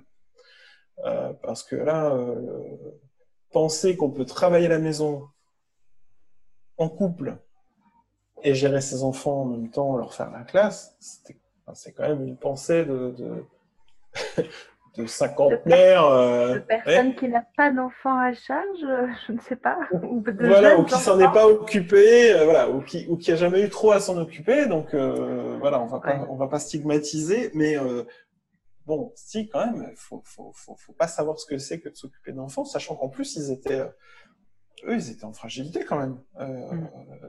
Nous, c'était un impact psychologique fort faut pas croire, c'est des éponges. Mm. Enfin, les petits enfants en particulier, c'est des éponges. J'ai un petit garçon qui, a, qui va avoir 5 ans en novembre. Euh, lui, euh, il entend, il comprend, euh, et encore avant-hier me dit, mais papa, le coronavirus, il est encore là. c'est un impact fort, puis d'école. Ça a été difficile. Donc, on a tout de suite dit moi, je sais que j'ai pas pu travailler comme j'aurais voulu euh, pendant tout ce temps-là. J'en ai fait mon deuil rapidement. Euh, je me suis occupé de mes enfants euh, quand il le fallait. Voilà, on s'est relayé avec mon épouse. Pareil, hein, quand on habite en appartement, voilà, euh, j'ai pas de bureau, hein, donc c'était assez sportif. Et puis on a dit tout de suite à nos salariés qui avaient des jeunes enfants, bah voilà, quand vous quand vous êtes avec les enfants ben, vous travaillez pas, vous pouvez pas faire les deux en même temps, c'est pas possible. Voilà, on a trouvé, on a essayé de trouver des solutions pour chacun pour que ça se passe bien. Ça s'est globalement plutôt pas mal passé, mais il y a des gens qui ont, souffert de cette situation plus que d'autres, c'est évident. quand on est voilà, c'est des situations de fragilité. Donc pour moi, c'est là que ça a été vraiment difficile et qu'il y avait un travail de management aussi très fort à faire euh, et qui a été largement assumé par Frédéric, euh, qui a passé euh, la, beaucoup, beaucoup, beaucoup, beaucoup, beaucoup de temps au téléphone, voilà, appeler les gens, euh, juste faire le lien qu'on pouvait pas faire autour de la machine à café, quoi. Ouais, ouais. Voilà, donc donc voilà le bilan pour nous de, et on ne sait pas ce qui nous attend. Euh, voilà. Euh, on sait qu'il y aura forcément des pertes de chiffre d'affaires par rapport à ça. Pour l'instant, les projections sont rassurantes, mais bon. Ouais, d'accord. C'est une vraie euh, pression. Sachant que quand on. Enfin, j'ai l'impression que je le dis à chaque épisode, mais c'est vrai, moi je pensais quand on est par... quand on, a été mis en confinement, que si on respectait tous bien, au bout de deux mois, on allait pouvoir être déconfiné et que, ça ne, enfin, voilà, que le virus ne serait plus là. Mais en fait, il est toujours là et il faut qu'on arrive à travailler avec. Il faut que nos enfants aussi apprennent à grandir avec. Et pour moi, c'est une source de stress quand même, ça, effectivement, qu'est-ce qu'on leur donne comme société, comme modèle, comme euh, euh, ma fille a fêté euh, ses 20 ans, par exemple, au mois de juillet. Euh, est-ce qu'on est qu'on lui laisse la maison pour qu'elle vienne avec 10 ans, 10 copains pour fêter ses 20 ans à la maison? C'est enfin, c'est peut-être léger comme question, mais c'est une vraie question. Est-ce que est-ce qu'on peut leur laisser enfin, voilà, quelle, quelle liberté Comment on, comment on, discute de ça Comment comment on vit avec Parce que maintenant, je pense qu'il faut qu'on vive avec ce virus. Oui, c'est ça. Euh, je, suis bien placé aussi pour évoquer la question, parce que ma fille fête son anniversaire demain avec ses copines. Donc, euh, ah, donc euh, il y a la, bah, elle a 11 ans, donc il n'y a pas 20 personnes à la maison, elles sont 4. Mais, mais oui, et puis il y a une forme aussi de nouvelle sociabilité qui se met en place. voilà, ma, mon épouse a contacté les parents pour leur dire, ben voilà, on fait quelque, quelque chose simple, mais est-ce que vous avez des demandes en termes de précautions à prendre? Euh, c'est pas simple parce qu'on n'est pas toujours non plus raccord avec les, positions des uns et des autres. Euh, moi, ce qui me, ce qui m'attriste beaucoup, c'est que en fait, la communication euh, gouvernementale a, a, vraiment pas été bonne, euh, qu'il y, a, y a vraiment une perte de confiance, qu'on a dit tout et son contraire, que il y a des effets d'opportunisme aussi politique euh, qui sont, euh, qui sont greffés là-dessus, qui font que c'est difficile d'avoir un discours raisonné et raisonnable. Mmh. Euh, moi, j'habite à Paris, euh, euh, j'habite dans un quartier chinois, voilà, tout le monde va savoir où j'habite maintenant. la préfecture de police de Paris impose le masque dans la rue, dans le quartier chinois. Je, n'y a aucune logique. Le masque dans la rue, c'est quand même très contestable. Euh, et puis, ben, en fait, le quartier chinois, il y a peut-être un ou deux endroits euh, où il y a du monde, mais euh, il y a une rue juste derrière chez moi où il n'y a personne. Donc, quelle logique il y a derrière? Donc, c'est compliqué de. Moi, moi, à titre personnel, c'est très difficile à vivre parce qu'en fait, on a l'impression qu'on a abdiqué tout, tout raisonnement un peu construit, on focalise beaucoup sur les masques, on parle beaucoup moins du lavage de main, euh, on voit des choses un peu bizarres. Euh, oui, euh, c'est ça. Vivre avec ça, c'est compliqué. moi, je, suis très préoccupé par l'école. Je pense que c'est un enjeu majeur que les enfants aillent à l'école. Ils ont beaucoup souffert de ne pas y aller, en particulier les plus petits. Je découvre avec stupéfaction euh, qu'on se réveille fin août euh, en se disant bah tiens comment on fait pour mettre les enfants à la cantine? Enfin quand même on a eu deux mois pour y réfléchir hein. je pense que tous à notre niveau de notre petites organisations on, s'est posé plein de questions cet été sur comment il fallait travailler comment s'organiser donc on est sur une ligne de crête euh, pas simple où il faut à la fois avoir un discours raisonnable et pas sombrer dans, la paranoïa, euh, et, effectivement apprendre aux enfants à, vivre avec ça, à ce qu'ils soient pas trop inquiets, mais qu'en même temps ils soient prudents quel comportement avec leurs grands-parents, c'est voilà. Et puis après, il y a la perception individuelle. Moi, je trouve qu'en radioprotection, on est, on a une vision un peu, peut-être un peu différente. En tout cas, moi, c'est une réflexion que je m'étais fait. Euh, c'est qu'en fait, nous, on a l'habitude de gérer du risque. Euh, tant écran distance, je trouve que ça, ça parle pas mal euh, aux radioprotectionnistes. c'est vrai. Euh, on est en plein dedans. Euh, je suis pas le premier à l'avoir remarqué. Hein. Euh, et que finalement, voilà, il y a une forme de risque raisonné, de savoir jusqu'où on va et jusqu'où on va pas, pour aussi se maintenir une vie qui soit, qui reste une vie, quoi. moi, j'ai pas envie de passer. Pour moi, c'est très dur d'aller dehors et de, de, je le respecte parce que j'ai envie d'être un bon citoyen, mais aller dehors avec un masque, hier, il y avait un vent à Paris à décorner les bœufs, encore aujourd'hui, ça n'a aucun sens, quoi et puis se promener avec ma, fille et mon petit garçon euh, dans la rue avec un masque, c'est pas la vie que j'ai envie qu'ils aient. Euh, euh, c'est pas simple. Trouver la, la, ligne de crête entre une vie presque normale et puis euh, euh le nécessaire respect de, règles sanitaires de base. Bon, voilà, c'est vrai qu'il faut qu'on apprenne à vivre avec. En entreprise, ça va être aussi le cas. Hein. Nous, on a un open space, on s'est posé la question. Euh, moi, ma réponse, c'était qu'on avait suffisamment d'espace, vraiment un grand plateau compte tenu du nombre de gens, et qu'il n'y avait pas de nécessité de porter le masque. Je trouvais que c'était euh, un peu extrême. De fait, le gouvernement on a décidé autrement. On l'appliquait le jour même, quoi. On s'est pas dit, ah bah non, euh, voilà, il faut, il faut aussi respecter les inquiétudes des uns et des autres. Euh, voilà, c'est effectivement pas très agréable de devoir euh, se dire que nos enfants doivent vivre avec ça et que euh, euh, voilà, les questions des libertés publiques, elles me semblent aussi être un vrai, une vraie question. Alors, elle est caricaturée par les anti-masques qui sont aussi des anti-vaccins, les anti-trucs qui sont une minorité. Alors, mais je pense que c'est quand même légitime de se poser la question des libertés publiques. On les a abandonnées très rapidement. On s'est quand même retrouvé dans un monde où il fallait écrire un papier pour sortir de chez soi pendant une heure. Oui, ouais, ouais. j'en ai gardé un, un exemplaire. Euh, en fait, on, on en a jamais, on en a pas mal jeté en se disant ça y est, c'est fini.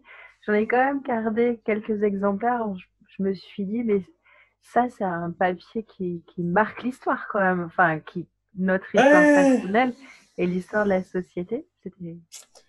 Donc moi, j'ai trouvé ça très très lourd et puis euh, voilà une forme de stigmatisation où on arrive toujours à trouver. Euh, alors moi, je suis un peu accro aux infos, donc ça, ça m'a pas beaucoup aidé parce que c'était assez terrible. Ah, oui, je crois que oui. Euh, mais ce besoin de stigmatiser telle ou telle partie de la population, donc c'était les joggers qui étaient devenus l'ennemi public numéro un à Paris. après, ça a été, alors cet été, c'était les jeunes toujours, besoin de trouver un responsable des problèmes des autres. Euh, moi, ça m'a beaucoup, euh, beaucoup touché euh, personnellement. Euh, J'essaie, voilà, je pense, respecter le plus possible toutes les préconisations, prudent, etc. S'attendre à ce que tout le monde soit parfait, voilà, c'est un peu. Je pense que globalement, malgré tout ce qu'on peut lire à droite et à gauche, globalement, les gens font attention. En tout cas, à Paris, moi j'habite dans un quartier très dense, hein, euh, euh, c'est une plus forte densité de population euh, au mètre carré en Europe, voire dans le monde. c'est très respecté, hein. très très respecté globalement. Alors tout, le monde fait pas tout dans les règles et tout, mais je dirais qu'il y a quand même l'essentiel des personnes qui, qui, qui, respectent toutes les règles sanitaires et la communauté asiatique qui a été stigmatisée en début d'année, particulièrement respectueuse, particulièrement respectueuse. Il faut saluer le, le, le... enfin vraiment, c'est impressionnant. Euh, ils avaient tout anticipé là-dessus et ils ont même annulé d'eux-mêmes euh, des événements. Tous les ans, dans le 13e arrondissement de Paris, est organisé le défilé du, du Nouvel An chinois, ouais. qui, qui, aurait dû se dérouler en février, février, mm. et qu'ils ont annulé d'eux-mêmes. à l'époque, tout le monde a dit n'importe quoi, qu'est-ce que c'est que cette histoire? En fait, ils avaient vraiment eu raison. Donc bon, voilà. J'aimerais bien qu'on retrouve un peu ça, une forme de, de tolérance, de, de sérénité, d'apaisement. Mais bon, voilà moi, ma préoccupation première, évidemment, en dehors du business, parce qu'il faut vivre, il faut payer les salaires, c'est effectivement que les enfants puissent retourner à l'école et puis retrouver leurs copains dans des conditions pas trop mauvaises. Quoi. Ok. Est-ce que vous avez retrouvé l'ensemble de vos salariés là en, oui, oui. Alors nous, on a continué euh, à rester largement en télétravail quand même, euh, mais parce que c'était dans nos habitudes, hein, comme je, le disais. Euh, mais tout le monde est revenu au travail. On n'a pas fait de chômage partiel. D'accord. On n'a pas voulu le faire. dans une entreprise, c'est un peu comme partout, il y a toujours plein de projets transversaux. De structuration, de qualité, de, voilà, et qui, n'avance pas toujours comme on voudrait parce qu'il y a, il faut la production, pour utiliser ces termes pas très jolis. Euh, et donc on a dit tout de suite, euh, quand on a été confiné, on n'avait pas envie de faire du chômage partiel parce que bah, quand même c'était une perte de salaire pour nos salariés. On n'a pas fait ce qu'ont fait beaucoup d'entreprises, à savoir du chômage partiel euh, en faisant travailler les gens. Euh, donc, on, on, en a profité pour avancer sur tous ces projets transversaux pendant les deux mois et demi, euh, ce qui nous a permis finalement d'optimiser un peu ce, temps euh, pour à la fois avancer sur ce qui avait été lancé, qui n'avait pas forcément avancé comme on voulait, euh, mettre des nouveaux chantiers en route.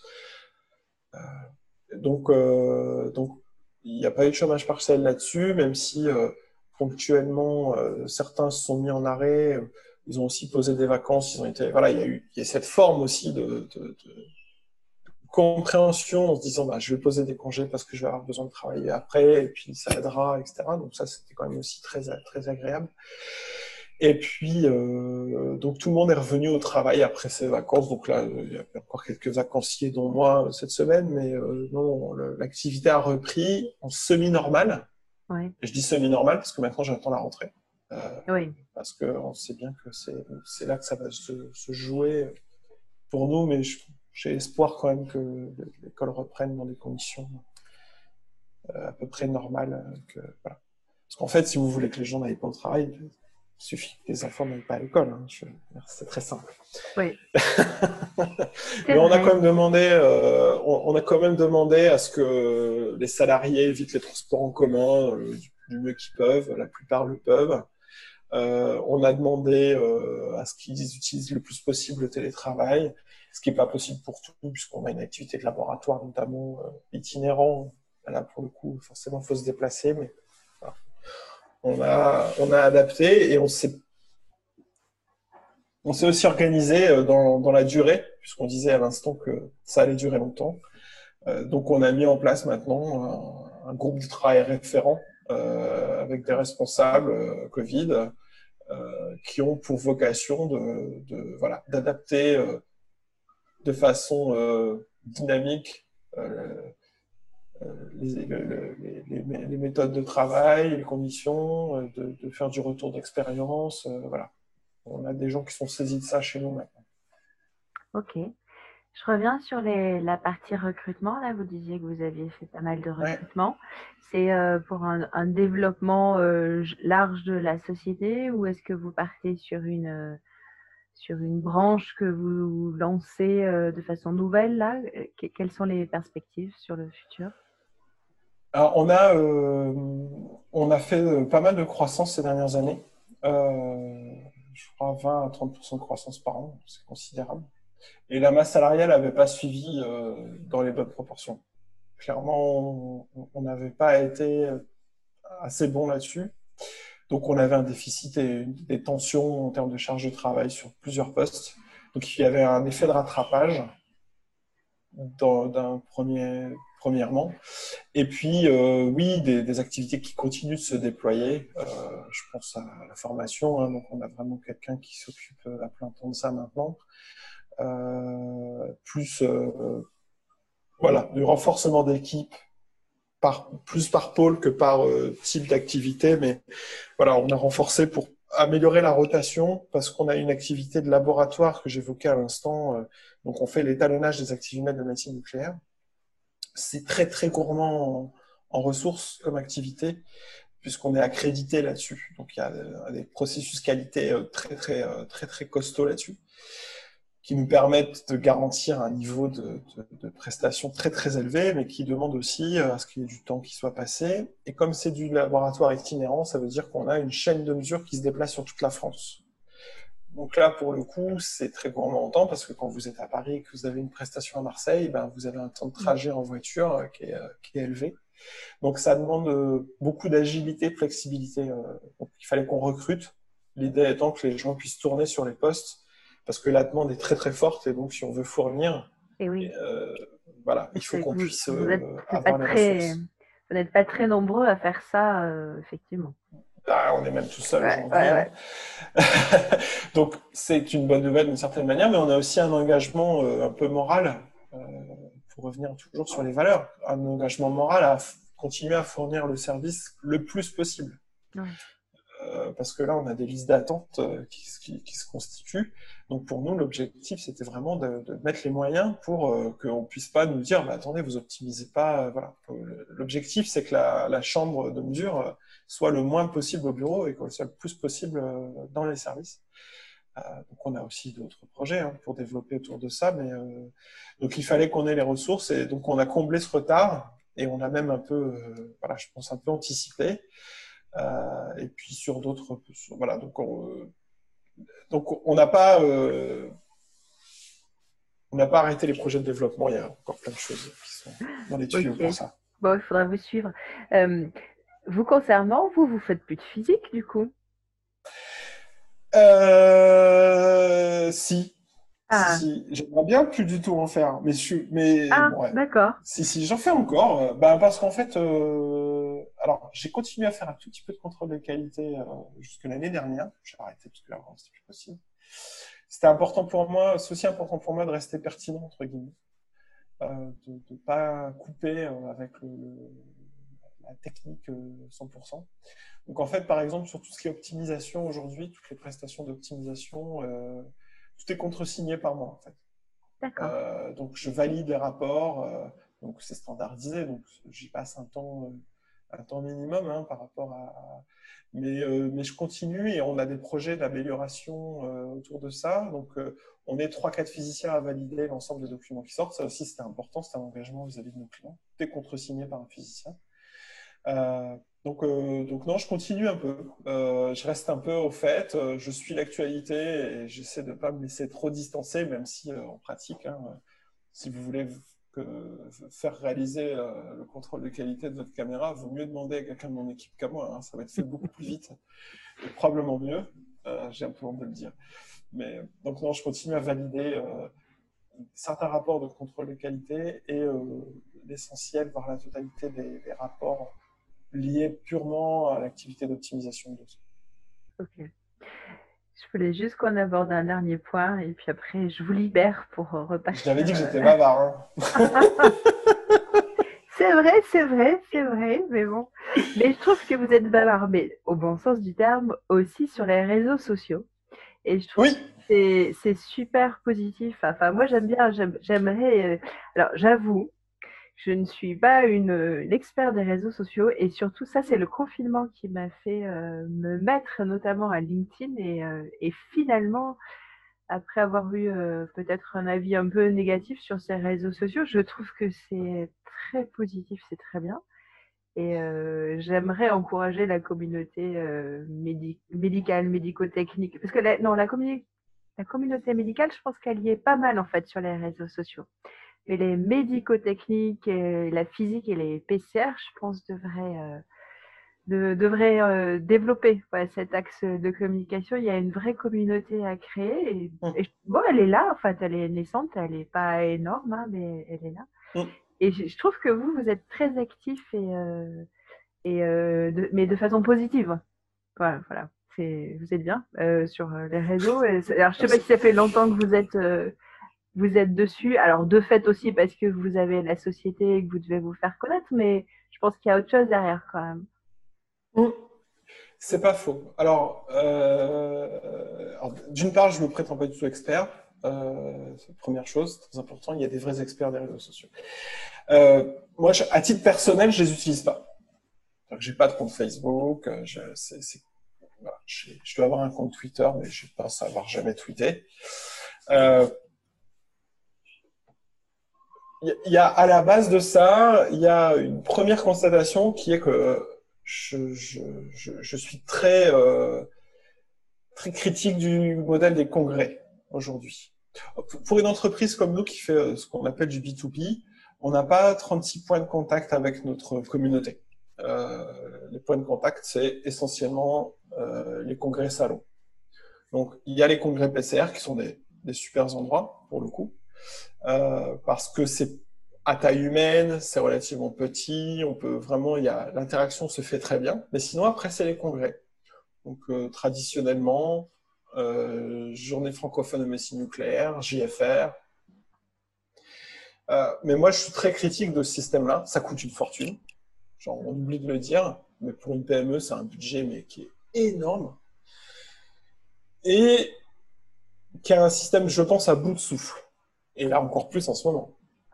Parce que les, les, les personnes qui vont dans les congrès, ils vont de moins en moins pour aller sur des stands.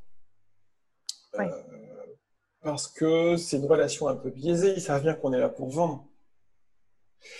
Et puis qu'en plus, nous, on a un autre problème, c'est que euh, on est ni G, ni Siemens. Moi, j'ai pas de machine à montrer. Je peux éventuellement avoir un peu de logiciel, mais finalement, si vous voulez vraiment de l'information euh, sur ce qu'on fait, il suffit d'aller sur notre site internet. Vous avez toute l'info qu'il vous faut. Donc, les gens ont peu de temps à passer, de moins en moins. Les budgets sont, sont plus là pour aller passer du temps sur les, euh, congrès. euh, donc, je me suis posé la question il y a longtemps, de me dire il faut, trouver d'autres manières d'interagir avec, la, communauté. Et ben, en dehors d'un site web qui tient la route, ce qu'on a enfin depuis, euh, depuis un an, euh, ben, c'est aussi cette notion de communauté qui, moi, me tient beaucoup à cœur et qui consiste à, être présent sur les, endroits où on peut interagir. Donc, la, logique, elle est là. Elle est évidemment de se faire connaître, euh, de, promouvoir sa marque employeur. Je ne suis pas différent des autres et c'est vraiment une vision très, très professionnelle que je- j'entretiens sur, sur LinkedIn en particulier. Donc, euh, c'est de là que parlent le- les choses. Et après, euh, c'est une maturation un peu lente. Je pense que j'aurais pu être plus efficace là-dessus. Une maturation un peu lente sur comment l'utiliser. Euh, je pense qu'il faut être assez systématique pour, euh, pour être présent. Je pense que ceux qui sont les plus suivis, les plus lus et qui ont le plus d'impact sur ces réseaux sont les gens qui sont très réguliers. Euh, Il y a quelqu'un euh, que, que je trouve très très bon euh, sur ce sujet, euh, qui, qui est un bon copain, euh, qui est bordelais, euh, qui est euh, Jérôme Leleu de, de Sign for Health.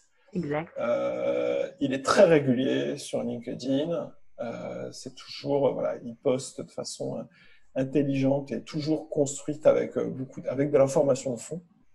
Je sais pas comment il fait. Enfin, si je sais, il travaille comme un fou. Je pense qu'il Euh, se lève je- très très tôt le matin, oui, il dort Voilà. pas beaucoup, je crois. Voilà. Donc euh, ça, ça c'est sûr que c'est, voilà, c'est tout à son honneur. Et moi, je suis pas capable de me lever si tôt. En tout cas, mon rythme de vie n'est pas, est pas fait comme ça. Donc ça, c'est moi, je suis très admiratif de ça. Euh, et, et- de fait, ça m'a conduit à être plus systématique dans la façon dont j'étais présent sur, sur les réseaux. C'est quelque chose que j'encourage en interne. On a fait, on a créé, nous, tout un système de formation en interne sur le mode de ce qu'on fait là en ce moment. Et j'ai animé pendant le confinement, on en a profité pour se former les uns les autres. J'ai animé une petite, euh, formation sur les réseaux sociaux.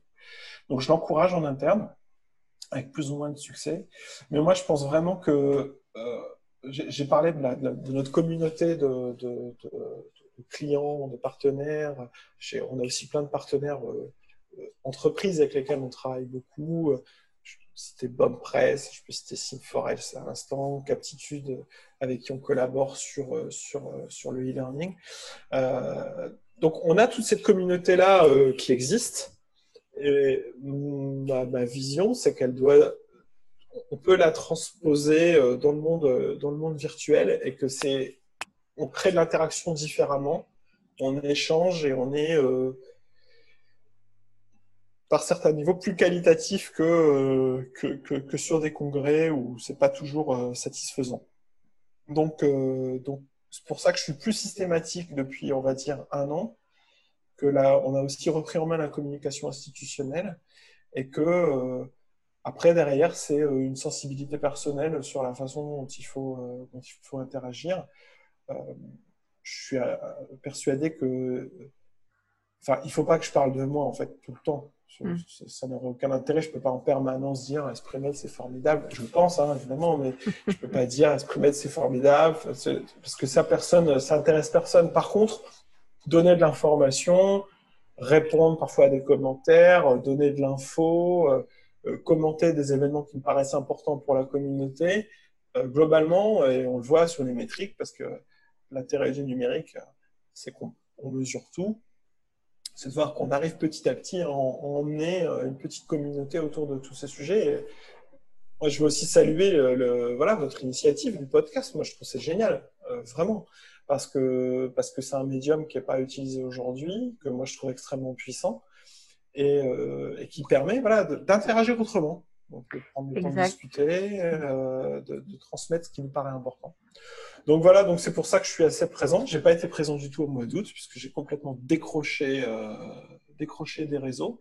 Oh, mais c'est bien aussi. Euh, c'est euh, pour, ma part indispensable. Par ailleurs, je suis aussi, je, suis surtout un gros lecteur. Moi. Donc les vacances, c'est l'opportunité de pouvoir lire plus encore que d'habitude, de prendre le temps de le faire. LinkedIn, pour moi, il s'y prête bien parce que ça reste professionnel. Alors, pas tout, j'ai aussi des contenus plus légers, mais euh, voilà, comme vous le dites, la communauté médicale y est, pas mal. Euh, la communauté paramédicale y est moins, effectivement. Euh, je pense qu'on a une page Facebook qui vivote un peu. Et je pense que, je ne sais pas pourquoi, les paramédicaux sont plus sur Facebook aujourd'hui encore que, que sur LinkedIn. J'ai choisi de, me focaliser sur LinkedIn parce que ça correspond plus à notre créneau. Euh, en tant que qu'esprit. Et je pense voilà, ça correspond un peu plus à ma personnalité peut-être. Et euh, derrière, ben voilà, il y a quelques règles, euh, outre le fait d'être régulier dans les publications, d'essayer de l'être de plus en plus. L'idée, c'est d'essayer de fournir de l'information qualitative. Donc parfois j'y arrive, parfois j'y arrive pas du tout. Voilà. c'est très euh, test and learn. Hein. Je pense que LinkedIn, c'est ça. On publie, ça marche. On publie, ça marche pas. On regarde pourquoi et voilà, on essaie, on apprend. C'est exactement ça. Euh, par contre, il faut vraiment le, faut pas oublier le learn, quoi. Faut, faut prendre le temps de regarder et bien, bien euh, dire pourquoi ça, c'est. Parfois c'est surprenant, parfois ça l'est moins. Mais ce que j'ai remarqué quand même, et c'est aussi vrai pour les contenus qu'on publie sur notre blog, qui pour moi est très important, euh, l'objectif, c'est aussi que chacun puisse faire bénéficier un peu de, son expertise les uns et les autres. C'est qu'en fait, euh, plus on parle vraiment du quotidien euh, et des besoins des uns et des autres, et, et, plus ça marche. Quoi. Il n'y a pas de mystère. Et ça oblige aussi de sortir un petit peu de son petit monde. on a parfois un peu tendance à oublier les problématiques des uns et des autres. Donc, euh, bah, essayer de pas trop parler de soi et d'essayer de comprendre un peu quels sont les problèmes que se posent les uns et les autres pour essayer d'y répondre. voilà. Humblement, on essaye de le faire. Et on va essayer de le faire de plus en plus. Moi, j'ai, on a, on a pas mal testé et développé le module, le modèle euh, webinaire. Je suis hyper content. Ça a très, très bien marché. Plein de gens inscrits et c'était très riche. Donc, ça, c'est l'annonce du, podcast, mais on va continuer à développer ce format que, je trouve hyper intéressant. Oui, et ce qui était intéressant dans ce que vous avez fait, j'en ai suivi au moins un, au moins un, je sais plus après, c'est que vous avez aussi publié les métriques que vous avez eu, les retours, euh, les enquêtes à la suite. Et ça, c'est pas, c'est pas évident, mais pour nous, c'est bien. Enfin, je trouve que ça fait preuve d'humilité, mais aussi, euh, voilà, nous aussi, on peut apprendre de ça. Mais c'était sympa que vous communiquiez là-dessus. Ah bah merci, alors je, je continuerai. Très bien. Le, truc, c'est de continuer à les communiquer si c'est moins bon. Mais non, ça ne peut que s'améliorer. voilà, on va partir de ce principe-là. Ouais. Bon, super, merci Jérémy. Est-ce qu'il euh, y a une actualité? J'ai noté peut-être euh, Lyon, à la journée euh, PCR de la SFRP. Vous y serez ou pas? Alors, je ne sais pas si. Alors, moi, j'y serai pas, c'est sûr. je sais que on a nos deux commerciaux, eux, ont, prévu d'être présents sur différents événements notamment de réseau PCR. Euh, on est traditionnellement présent au réseau PCR Grand Ouest, mais je sais que Thibaut a prévu d'autres déplacements, s'ils sont maintenus. Ouais. Euh, et la J'avoue humblement de ne pas savoir si on y sera, si quelqu'un y sera, mais euh, fort probablement, je dirais. Ok, d'accord. à, titre, à titre de participant et non de, et non de stand. D'accord. Est-ce qu'il y a quelque chose, une, une, actualité du coup que vous voulez partager avec nous ou on a euh, fait bah, pas mal de tours finalement? Euh, oui, c'est vrai. On avait prévu, euh, on, aurait dû être au congrès de, médecine nucléaire qui devait se dérouler initialement en mars, puis en septembre, et qui est finalement annulé. donc voilà. Donc non, l'actu vraiment qui va se passer, c'est qu'on sort un, nouveau livre blanc là début septembre. On avait testé ce format qui avait eu pas mal de succès. Donc on va sortir un livre blanc autour des enjeux de, qualité en médecine nucléaire. L'idée c'est de d'essayer, voilà, pareil, via un autre médium, de, donner de l'info, de, transférer un peu de savoir-faire, pas tout évidemment, on s'en garde. Hein. Euh, mais donc on devrait sortir un livre blanc euh, courant septembre et euh, je dirais au moins deux webinaires. je pense à l'occasion des JFR où on ne sera pas. cette année, on a décidé de ne pas y aller, pour plein de raisons. Ça nous fend le cœur, mais on n'y sera pas. Et puis, probablement, voilà, sur d'autres thématiques, mais je vais garder un peu le, un peu le suspense. Mais donc voilà, webinaire, livre blanc, on va continuer à être présent de plus en plus pour notre communauté en ligne. Très bien, donc bah, on vous suit alors en, ligne et puis comme ça on, aura toutes vos actus en temps et en heure. Merci Jérémy. Merci beaucoup, merci euh, pour cette, euh, cette initiative de, podcast. Euh, donc, hâte de, voir, enfin, d'entendre le résultat. Super. À bientôt. À bientôt. Au revoir. Bon après-midi. Si ce podcast vous plaît, si cet épisode vous plaît, la meilleure récompense que vous pouvez me faire est de le noter 5 étoiles, bien sûr, et de me laisser un commentaire bienveillant bien sûr. Partagez-le avec votre collègue, votre réseau, vos amis et je vous dis à bientôt.